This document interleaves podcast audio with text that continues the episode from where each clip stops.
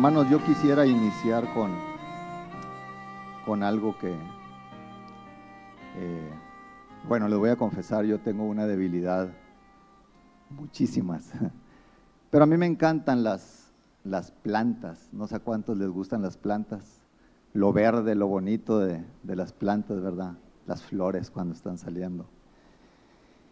Y yo tengo en un pequeño jardincito ahí, me gusta estarle arreglando y hay veces muy difícil porque tengo muchos hijos futbolistas y ando haciendo corajes, pero, pero tengo una herencia de mis padres que ellos también les gustan árboles frutales y las cosas verdes, bonito que se vea lo verde, ¿verdad?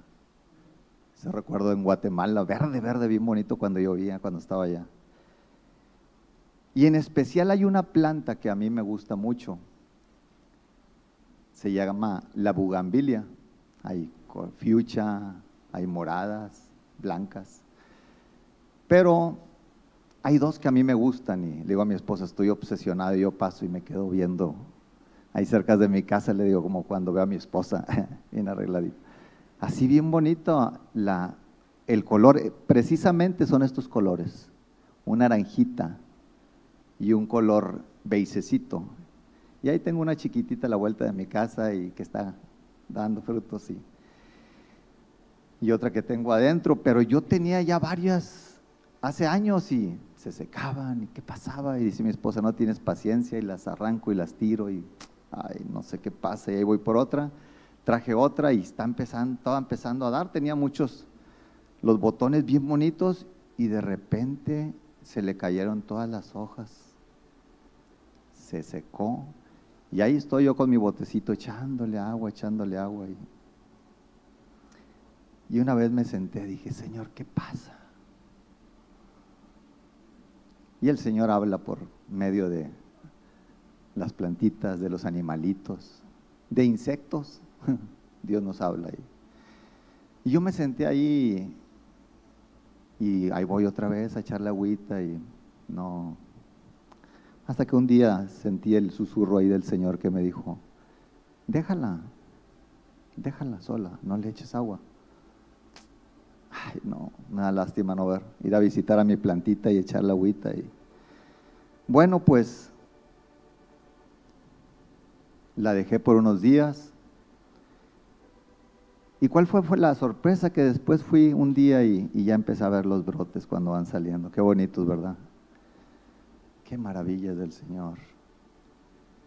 Y Dios habló a mi corazón ahí, estando sentado, y me hizo recordar momentos difíciles que pasamos en la vida, experiencias tan difíciles que todos pasamos. Y hay veces que queremos a nuestra manera, a nuestro tiempo, forzar las cosas. Y Dios me empezó a recordar, ¿te acuerdas aquella vez? Ay Señor, cometí este error otra vez. ¿Por qué? ¿Por qué me adelanté a no esperar en ti, Señor? ¿Por qué, Señor? Me anticipé a lo que tú tenías para mí. Y bueno, yo así veía la plantita, está estéril esta, no, no, no hay fruto, no crece. Y así nos sentimos a veces, hermanos. Yo quisiera hablar un poquito acerca de esto, de la esterilidad y que Dios ha estado poniendo en mi corazón y, haciendo vivir esto, que es lo más importante, ¿verdad? Que vivamos lo que Dios nos lleva y que duele la esterilidad. Todo cristiano vamos a pasar por momentos difíciles, momentos de prueba, momentos de olvido, momentos de un silencio que pareciera como que Señor, ¿dónde estás? ¿Sí te ha pasado o estás pasando? Tenemos todos una meta de que queremos llegar a la naturaleza de Cristo y ese es el proceso. Hay un proceso que hay que pasar, todos. Pero ya va a depender de cómo vamos a responder nosotros. Pero lo importante es de que en Dios hay esperanza, siempre. Y bueno, son tiempos de oscuridad, tiempos de humillación, tiempos difíciles. Y como les decía, Dios tiene un plan de llevarnos y lo cantamos y, lo expresamos. Queremos llegar a la, la naturaleza de Cristo formado en nosotros. Pero hoy en especial, hoy en especial, hablando de, de proceso de espera, proceso de una esterilización, estéril en, la situación en la que tú estás pasando. Quizás has estado esperando en la enfermedad que dice, Señor, ya tengo mucho tiempo enfermo y no puedo ser sanado. Señor, en el trabajo estoy esperando un trabajo. Fracaso, sí. ¿Qué pasa, Señor? ¿Por qué? Y empezamos a anticiparnos y a buscar atajos para tratar de ver. Y Dios nos tiene en una espera. Quizás en nuestra familia, algunos que tenemos familia, que decimos, Señor, quiero que restaures a mi familia, quiero vernos juntos otra vez como antes. Dios dice, espera, espera. Cada uno, cada uno, cada uno, todos tenemos algo por el que estamos esperando y estamos, Señor. Y Dios está trabajando en ese silencio. Y ahorita nos sentimos como las semillitas cuando caen en tierra, ¿verdad? Que estamos ahí en la tierra y hay oscuridad, no se ve nada, Señor, como esas semillitas. ¿Qué está pasando aquí? Pero el Señor a su tiempo va a dar un frutito. Y al nivel que estamos pasando, un fruto en tu enfermedad, un fruto en tu situación, un fruto en tu carácter que dices, sigo igual, que creo uno, ya avancé, ya avancé, ya avancé, y después te das cuenta que dices, vuelvo otra vez, Señor. Pero aquí estamos, aquí estamos con esperanza, va a haber un fruto. Voy a tomar una parte en el libro de Génesis 16.2 de la vida de, de Saraí y de Abraham. Todos tenemos un poquito la idea ya, hemos estudiado el contexto cuando le está diciendo, Dios le da una palabra a Abraham le está diciendo que va a tener un, hijo Saraí, va a ser el heredero. Y bueno, conocemos historia. Y en Génesis 16, 2 dijo, dijo entonces Saraí a Abraham, ya ves que Jehová me ha hecho estéril, te ruego pues que te llegues a mi sierva, quizás tendré hijos de ella. Y atendió Abraham al ruego de Saraí. Anticipándonos, ¿verdad?, de la promesa que Dios tenía. Esa palabra estéril en ese verso significa Jehová me ha, reprimido, Jehová me ha impedido, esa es la palabra en la esterilidad. Jehová me ha contenido. Es como podemos tener un vaso y así está, así está. Me ha contenido a tener hijos. Que es imposible, ¿verdad? Es imposible para un vientre. En otras palabras, no tengo matriz. Es imposible llegar a dar a luz. Y a veces así estamos de que nuestra situación que estamos y lo vemos imposible que Dios vaya a actuar. Es muy imposible que Dios vaya a actuar.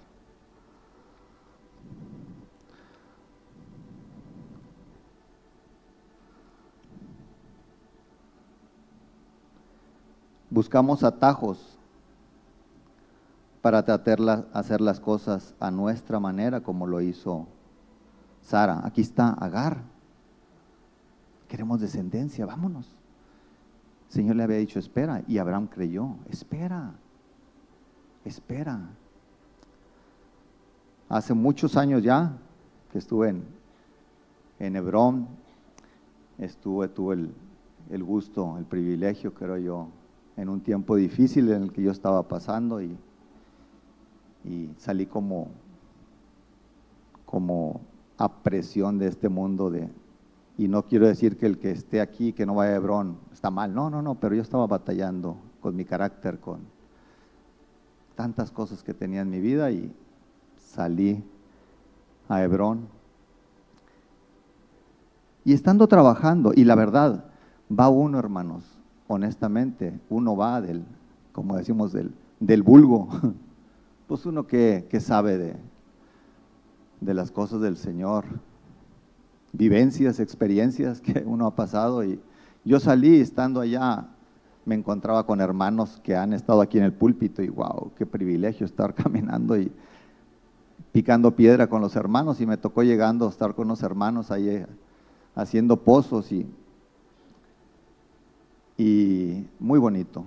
Pero a lo que yo quiero llegar a ustedes es que yo estaba con un, un hermano que pues pareciera que muy tristemente fructífero, muy espiritual, tenía muchos, un currículum espiritual que yo escuchaba, yo no conocía de nadie allá.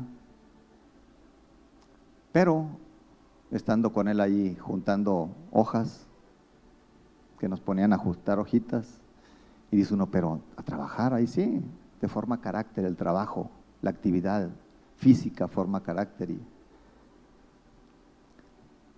forma carácter todas las injusticias. Hoy escuchábamos. Y estando ahí platicando, y me dice él, ¿sabes qué? Yo creo que yo me voy a regresar ya a mi lugar. Un mexicano, él dijo, yo me voy a regresar. Yo no puedo estar aquí humillándome a rejuntar hojitas, papelitos. No, yo tengo llamado de ser un evangelista. Y eso me impactó a mí. Y dije yo, ay Señor. La verdad, hermanos, me impactó. Dije, ¿cómo? Pues Él se regresó. Y hasta donde yo sé, creo que Él ya no camina con el Señor. Los atajos que hagamos en la vida, hermanos, las decisiones que nosotros tomamos, van a ser para bien o para mal, para destrucción.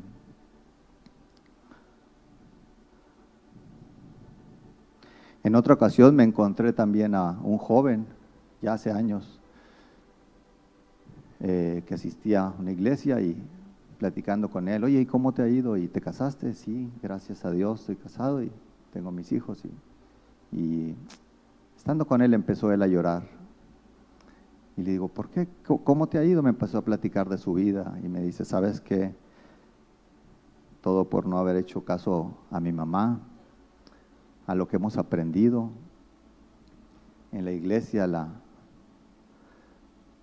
la forma de casarse con alguien de la tribu, ¿verdad? Pero aquí quiero hacer un paréntesis. A mí me impresiona, honestamente, me impresiona cuando yo veo hermanos que están aquí. Y bueno, no, no podemos eh, apoyar y decir, sí, háganlo. No, no, no, que se casaron con alguien de afuera, sea hombre, sea mujer, y, eh, se casó con alguien que no conocía de Dios, igual de rebeldes como nosotros, pero nosotros aquí, ¿verdad? Y aquí están, que tienen un anhelo por el Señor. Yo yo la verdad me, impresiono y me, admiro de la misericordia de Dios, del clamor de quizás de ese matrimonio que él o ella llegaron con un deseo de, conocer al Señor y ser cambiados. Como dicen, ahora son más espirituales que, que el que estaba aquí, ¿verdad?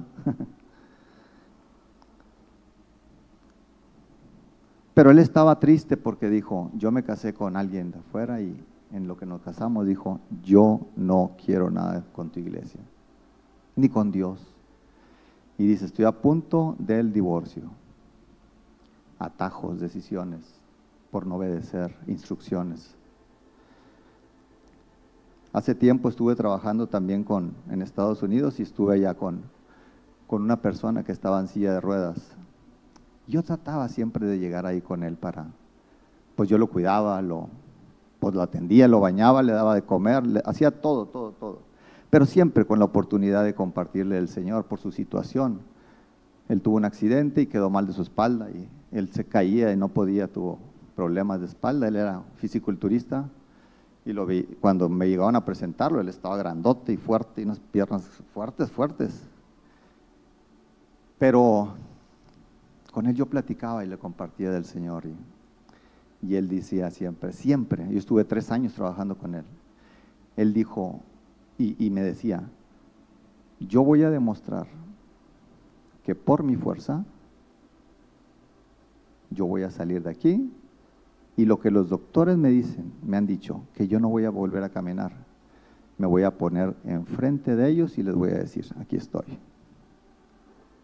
Por mi fuerza, decía él. Y créanme, hermanos, yo, yo al estarlo viendo cuando platicaba con él, pensaba, Señor, si tan supiera, si tan siquiera él supiera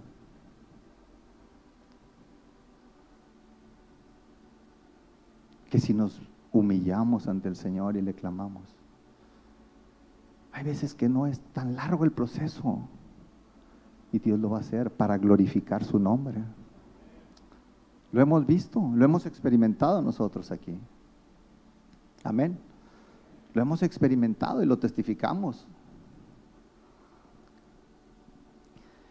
Quisiera compartir solamente dos, dos personajes en la Biblia.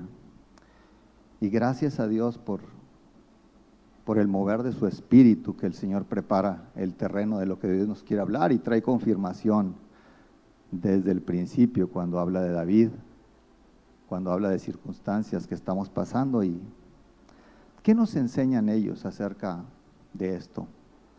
Acerca de los conflictos que pasamos todos, acerca de la esterilidad que hoy estamos viviendo. ¿Qué vamos a hacer? ¿Vamos a seguir llorando, quejándonos, enojándonos con el Señor, haciendo nuestros atajos? y fracasando y fracasando y fracasando. Y lo digo primeramente yo por experiencias que he tenido.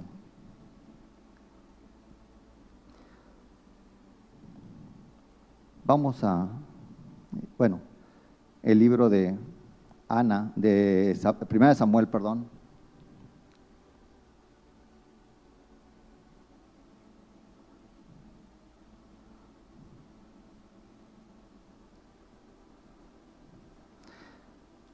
Si quieren para irnos rápido, yo solamente voy a, todos conocemos, me imagino ya toda la historia de, de la vida de Ana. Dice que había un hombre judío, un hombre justo que tenía dos esposas, que en ese tiempo era común, que, que no era lo correcto, pero bueno, él estaba, tenía una esposa que era Penina y tenía Ana. Sabemos todos, Penina era una mujer que tenía era fructífera, tenía hijos, tenía hijas, y Ana no lo tenía. Ana era estéril y no podía tener hijos. Pero si están ahí en la escritura, dice que, que me llama la atención que dice,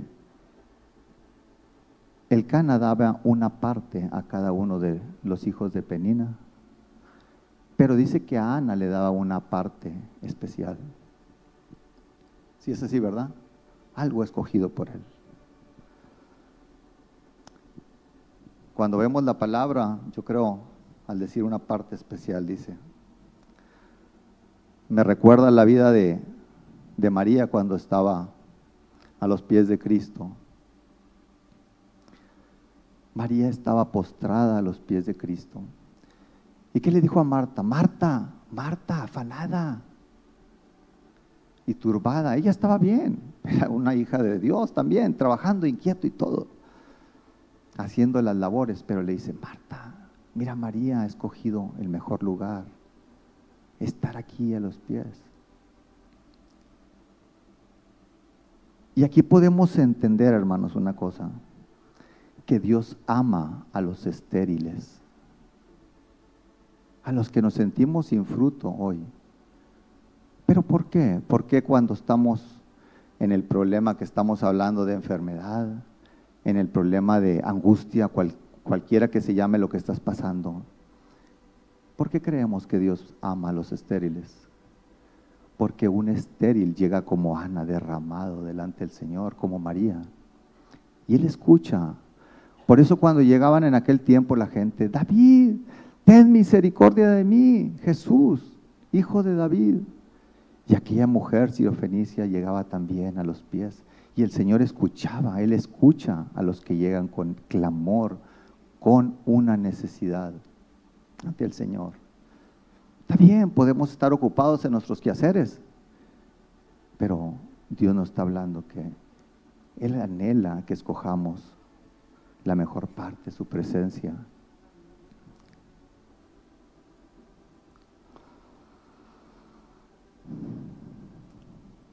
en Jeremías 22, 21.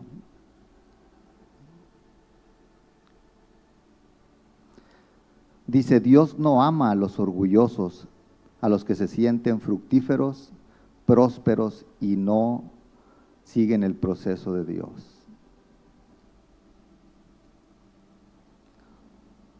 Dios atiende el clamor del humilde, el que se humilla, el que se derrama ante el Señor. Y en 1 Samuel 1.15 dice, y Ana le respondió diciendo, cuando le está diciendo Elí, tú estás ebria, ¿verdad? Que le dice, estás ebria, dice, no, Señor mío, yo soy una mujer atribulada de espíritu, no he bebido vino ni sidra, sino he derramado mi alma delante de Jehová. La palabra derramarse significa presentarse voluntariamente delante del Señor, exponiendo nuestra queja, es vaciarse en su totalidad, rendición total, ser vaciados de un vaso a otro. Eso es una rendición. Así era la condición de María. Así es la condición cuando nosotros en nuestra esterilidad vamos ante el Señor, porque es más como que es, no, no como, es más consciente la oración que llega al Señor cuando estamos en la necesidad de que no hemos visto fruto a nuestro problema, ¿verdad? Porque llegamos específicamente clamándole, Señor, en este caso Ana, dame un hijo, Señor, dame con entendimiento que cuando estamos fructíferos, el que está fructífero, el que le va bien en sus empresas, en sus negocios, pues creo que no. Y por naturaleza sí nos pasa, ¿verdad? Estamos tan cómodos y no es el mismo clamor. Es como cuando pedimos oración por alguna necesidad de un hermano, si nosotros estamos pasando la misma necesidad o ya la hemos experimentado, esa necesidad clamamos con un entendimiento y con una necesidad. Dios dice, Él escucha a los que dicen, ah, ok, tú quieres dar a luz, tú quieres terminar, quieres que yo responda, entonces sí voy a, voy a actuar.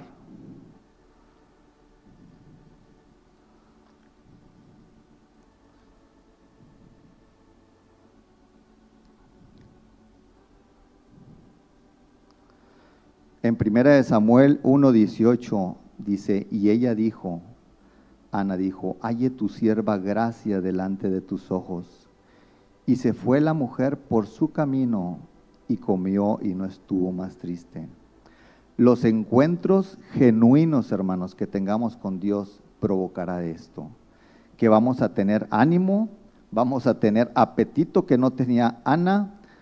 Después de vaciarse ella, tuvo la respuesta divina y dice en el hebreo, dice que su rostro ya no fue como el de antes pues era normal. Si nos ponemos a visualizar cuando va el Cana cada año, dice ofrecer sacrificios, se pueden imaginar el momento cuando está ahí Ana, y pues por obediencia tenía que estar ahí. Se pueden imaginar el momento de estar ahí con Penina. Normal había, dice que había amargura en su corazón. Había amargura en el corazón de Ana al ver no dice la Biblia, pero me supongo que ver los niños ahí correr o estar ahí en ese momento y pasaban tantas cosas en su cabeza. Pero aquí aprendemos, hermanos, que ella pudo haber tomado un atajo también para salir de su situación. Ella no permitió, no permitió, y vemos el fruto, que la amargura, como es normal, nos puede pasar a todos, los malos pensamientos, el decir me voy a, a vengar por mi propia fuerza porque se está burlando de mí. Y es lo que hacemos a veces. Ah, se siente, se cree mucho tal persona porque es fructífera, porque no tiene, tiene todo y yo no tengo. Y ella pudo haberse vengado, pero ella dice que ella se derramaba, se vaciaba en la presencia de Dios.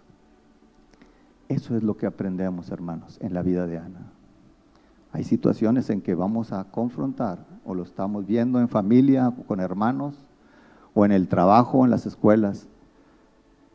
Pero Dios lo que quiere es que nosotros nos vaciemos en su presencia. ¿Y qué fruto dio, dio Ana?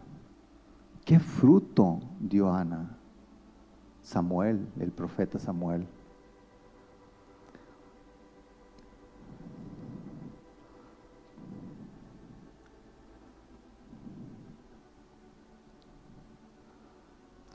En primera de Samuel 1, 26 al 28 dice, ella dijo, oh Señor, vive tu alma, Señor mío, yo soy aquella mujer que estuvo aquí junto a ti orando, por este niño oraba y Jehová me dio lo que le pedí. Yo pues lo dedico también a Jehová todos los días que viva, será de Jehová y adoró ahí a Jehová. Creo que cuando nos pasa a todos, cuando ya logramos ese encuentro con Dios, en la circunstancia que estamos pasando, y, y vemos el fruto, podemos decir, puedo tener un carrito, dos carritos, tres carritos, muchas casas, y dice uno, no se compara nada. No se compara con la presencia de Dios, como lo vemos en la vida de David. Un día, Señor, contemplando la hermosura de tu santidad, tu presencia. Por eso dice que ella lo entregó. Pues, imagínense un niño chiquito, ¿qué les gusta cuando lo destetó? A ver, mamás, cinco o seis años tendría, no sé, Samuel pero ella tenía una confianza plena en Dios, una confianza total en Dios. Y qué madre que supo criar a su hijo en el temor, ¿verdad?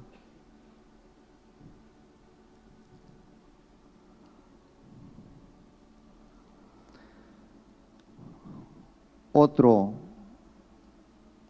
ejemplo que tenemos, hermanos, Dios nos ha estado hablando hoy de la vida de David cuando vemos la vida de David o escuchamos la vida de David, ¿qué nos imaginamos todos?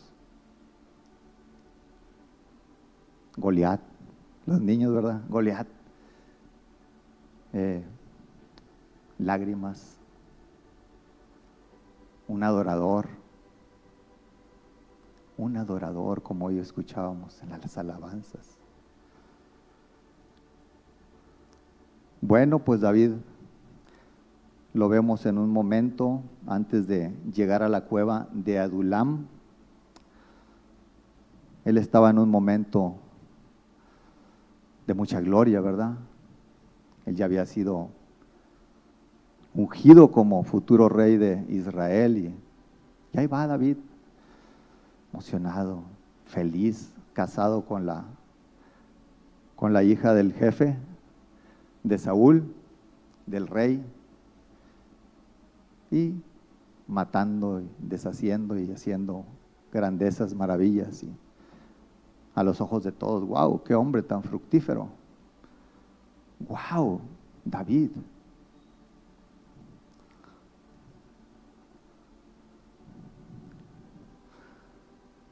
cuando llegué yo de, un paréntesis, cuando llegué yo de Guatemala y llega uno con tantas cosas bien bonitas y no quiero desanimar ni, no sé, desanimar a quien llega, pero no es solo para los que llegan, fueron a Hebrón o bien, no, es para todos, hermanos.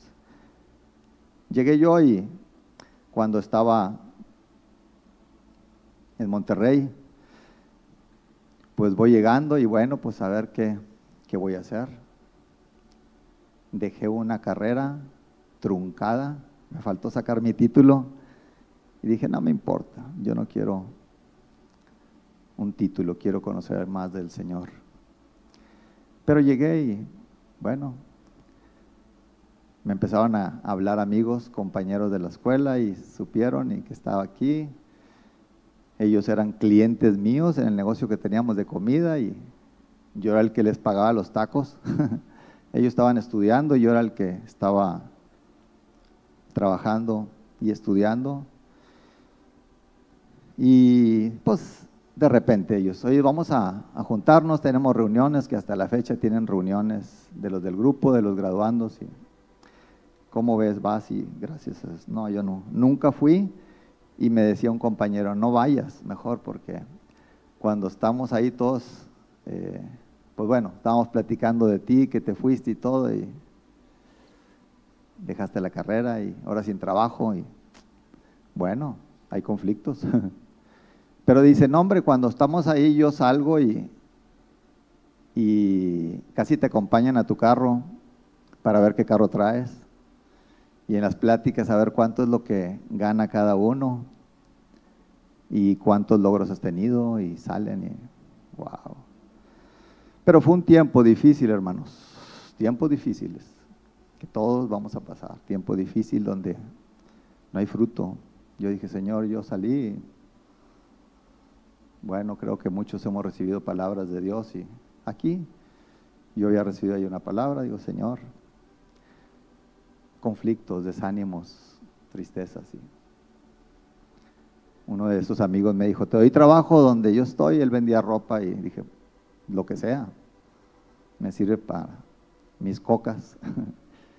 y ahí estaba yo, ahí estaba yo un tiempo. Y es bonito derramar lágrimas ante el Señor cuando,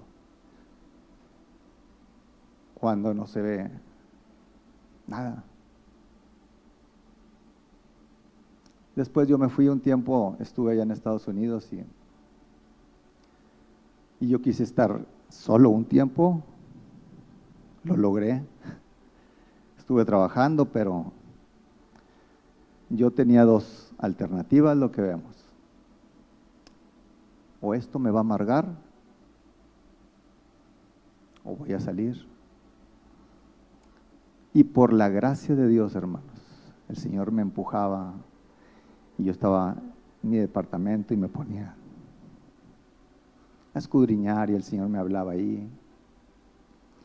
Hacía mi comidita para el trabajo el otro día, pero fue un tiempo que estoy feliz de estar aquí con mi esposa, con mis hijos, pero fue un tiempo donde Dios me dijo, ven hijo, te quiero llevar.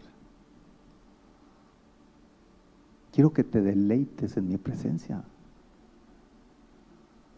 Y esos son los tiempos que necesitamos cuando hay tristezas en nosotros. Deleitarnos en Él. Deleitarnos en su presencia, no buscar atajos cómo salir de eso. Yo estuve ahí, Señor, un tiempo y buscándolo. Bueno, dentro de todo eso, hubo un fruto, yo creo que ahí yo estaba, Señor, pues ni una futura esposa, ni dinero, ni nada.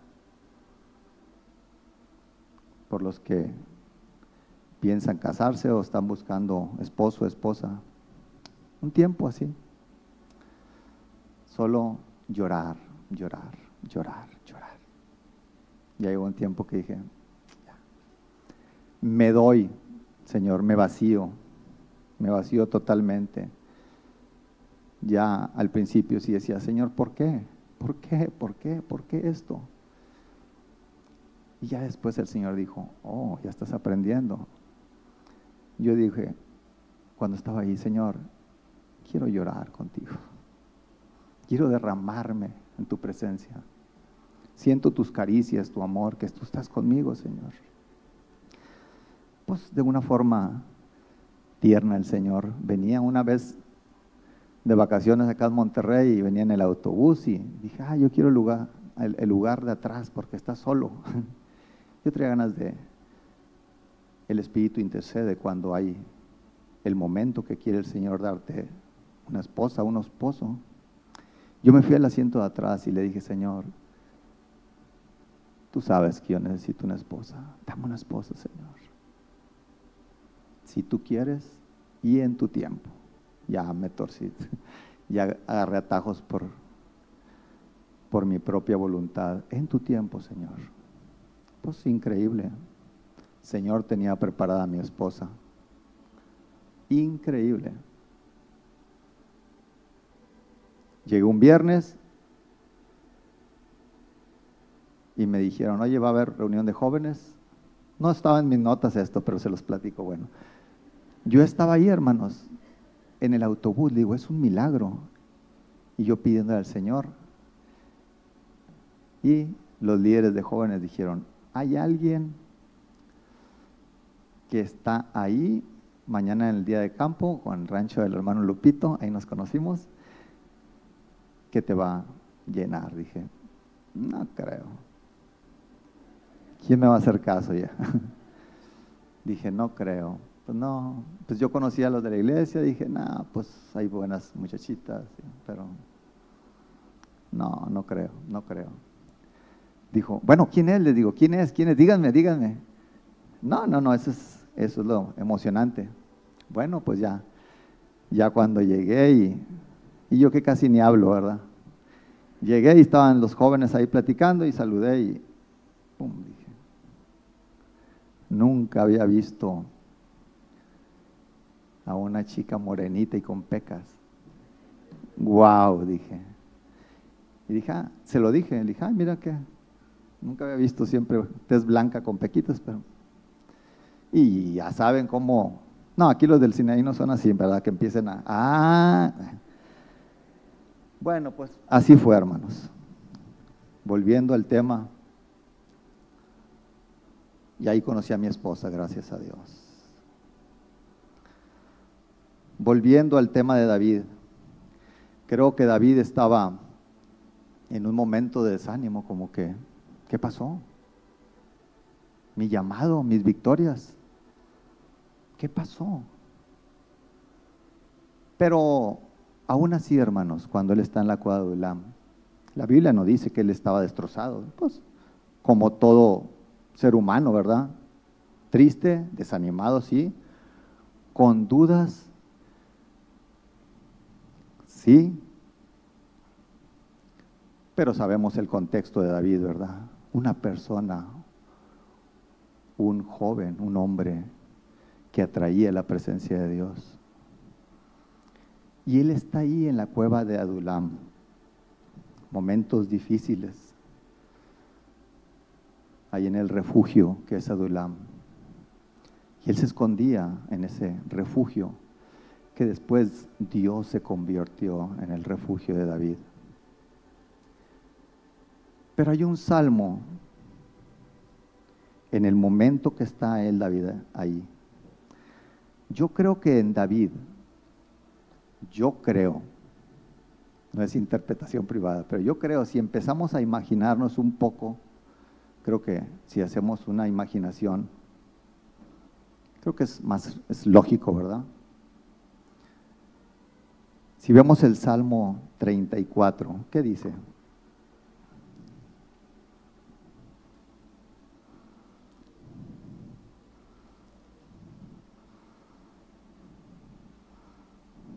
Dice, bendeciré a Jehová en todo tiempo. Así dice, ¿verdad? Bendeciré a Jehová en todo tiempo. Yo creo que en el conflicto que David estaba pasando ahí, él recordaba los momentos cuando estaba ahí con el gigante, ¿verdad? Escuchábamos gigantes, los momentos difíciles. Ah, lo recuerdo.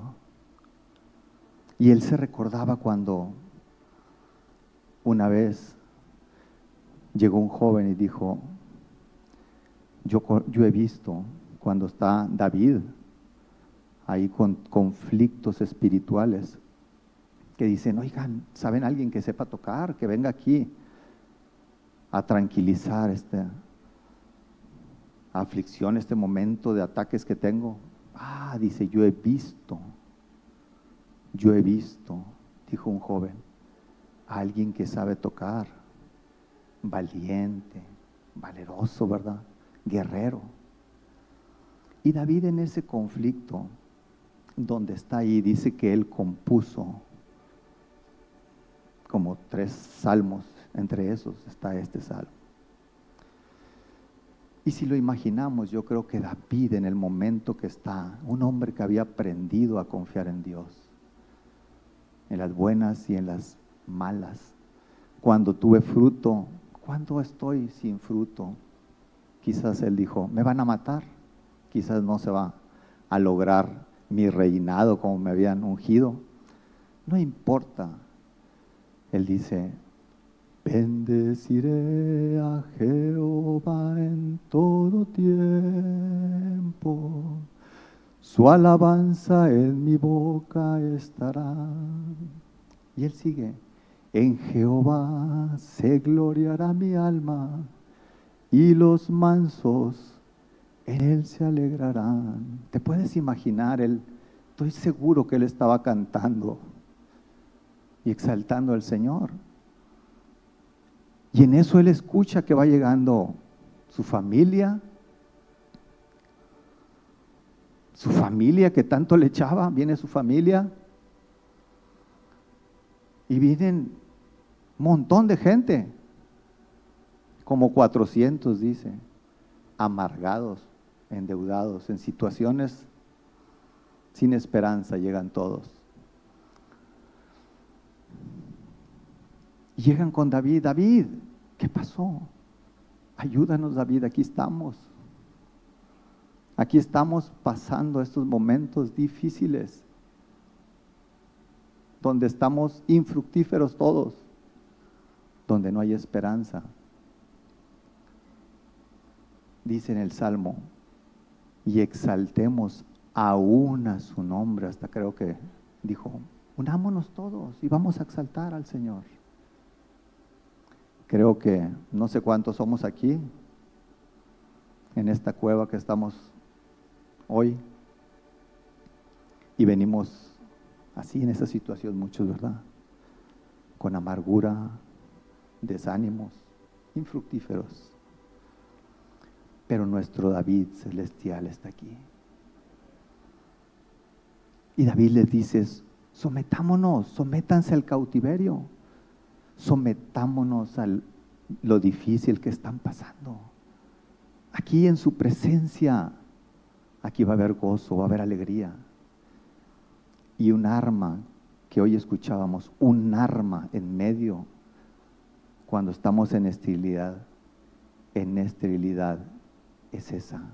David se mantenía alabando al Señor. Exaltemos aún a su nombre. Hermanos, vienen tiempos muy difíciles, más difíciles de los que estamos viviendo hoy. Y definitivamente a David lo fueron a buscar porque habían escuchado en él. Quizás muchos de ellos pasaban por ahí donde él estaba cuidando a las ovejitas, ministrando. Y muchos fueron testigos de las maravillas de matando, matar al gigante y, y momentos en los que decían, pero David se mantiene buscando al Señor. Él siempre está alabando y está saltando al Señor. En su familia, quizás en su casa, definitivamente él tuvo que haber estado ministrando al Señor ahí. En batallas él decían, vayamos con David, quizás él tiene la respuesta. Y vienen tiempos difíciles, hermanos, y Dios está preparando, preparando corazón de David aquí, para que cuando venga el día más difícil, oscuro en la tierra, van a llegar o ya han llegado gente que dice, yo escucho alabanzas aquí. Quiero una palabra de ánimo en el momento en el que estoy pasando hoy. En tu trabajo, en tu escuela, donde, donde quiera que estés. Va a haber gente que va a llegar, hermanos, o ha llegado para recibir una palabra del corazón, que quieren escuchar una palabra del Señor.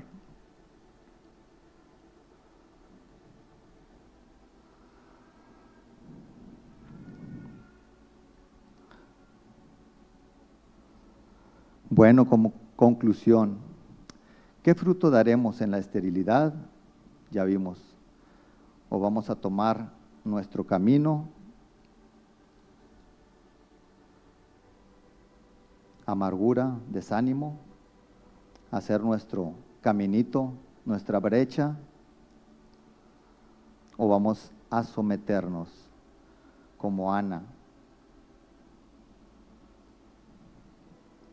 nos vamos a derramar en la situación y esperar que Dios actúe. Hoy el mundo, hermanos, no quiere sufrir, la carne no quiere sufrir, no quiere morir. Pero nosotros, los nacidos de nuevo, tenemos que entender que el camino del Espíritu cuesta, pero va a haber un fruto, así como la bugambilia esa que vio el fruto en el tiempo de Dios.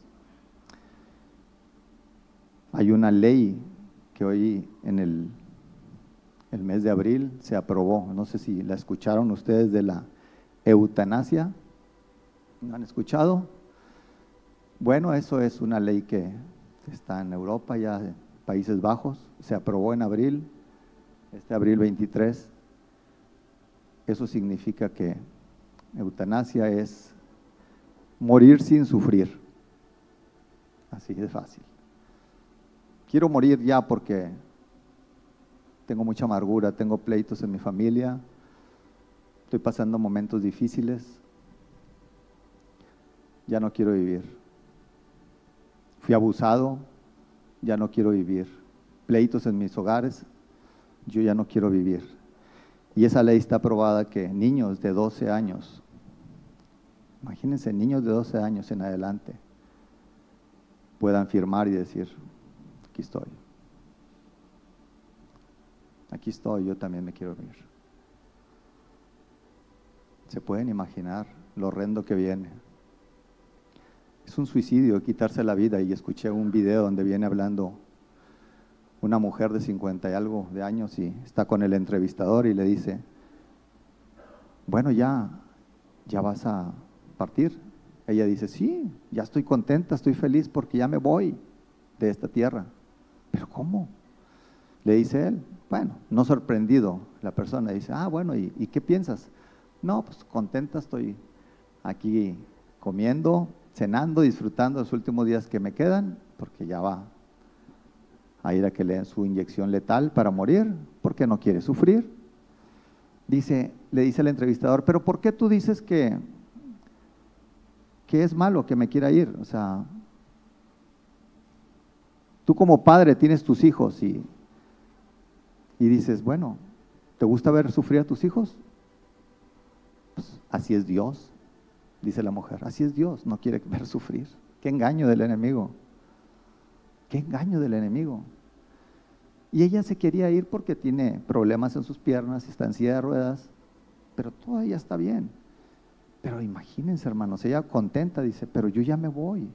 ¿Y qué vas a...? No, no, no, me voy a dormir un día antes, me voy a dormir temprano, como yo me duermo para no desvelarme, para ir y ya. Impresionante el mundo hoy en día. Así está. No quiero sufrir. Hace muchos años en el negocio tuvimos a un, a un jovencito, y lo digo con mucho temor. Lloré mucho y este jovencito tenía escasos 13 años, 14 cuando trabajaba con, nosotros en el negocio. Y le compartíamos del Señor y el niño estaba emocionado a escuchar historias de la Biblia. Inclusive, hermanos, los digo con mucho temor, llegó a estar aquí en esta iglesia, aquí estaba él, bien alegre ese niño, y con su otro hermanito, llegaban y estaban trabajando de meseros ahí con nosotros. Bueno, empezó de repente, se ahuyentó, dejó de trabajar y empezó a meterse en drogas con otros amiguitos. Nosotros, oye, pero ¿por qué te fuiste? ¿Tenías trabajo aquí? No, pues es que empecé. Eh, ay, me cansé, me aburrí, no nos quería decir. Descubrimos después que andaba en drogas y estuvo. Y un día él llegó llorando y dice, ¿saben qué? La verdad que estoy así, esta situación y no puedo. Estoy atado en esto, yo no puedo dejar esto. No puedo. Y le empezamos otra vez a compartir, busca al Señor, derrámate, pídele al Señor que te salve y que te cambie, que transforme tu vida. Así estamos todos, pero vamos a, darle y bueno, se empezó a animar otra vez. Y compró, compró mucha literatura para estudiar en su casa y estaba aquí. Pues de repente escuchamos una noticia, oye, ¿qué tal muchachito? Es el que trabajó con nosotros. Se tiró de un puente, se cayó, cayó de, de un puente peatonal. Pero Dios hizo un milagro y solamente se le enyesaron la pierna. Después compartiendo otra vez con él. ¿Qué pasó? Dice, ay, no sé, las drogas y esto. Y llorando, él dice, no sé qué me pasó, no sé qué me pasó. Y, y ya empezó otra vez a envolverse en las cosas de Dios y todo. Pues bueno, hermanos, el enemigo no, no está jugando. Otra vez se ahuyentó, se fue, ya no lo vimos. Después pasó lo que, lo que no queríamos. Volvió a intentar de otra parte, se tiró, esta vez se fue de cabeza para asegurarse que así fue. Triste, ¿verdad? Oportunidades Dios nos da. Aquí estamos. ¿Qué camino vamos a agarrar? ¿Qué atajo vamos a agarrar nosotros? Vale la pena, ¿verdad, hermanos? Pasar por el momento difícil. Vale la pena. No vale la pena si nosotros agarramos nuestro atajo, nos va a ir mal. Pero si nos derramamos ante el Señor, si nos derramamos ante el Señor, eso, vaciamos totalmente en la circunstancia que estamos viviendo, decir, Señor, yo no puedo. ¿Quién va a poder dar fruto? ¿Quién? Solo un milagro de Dios.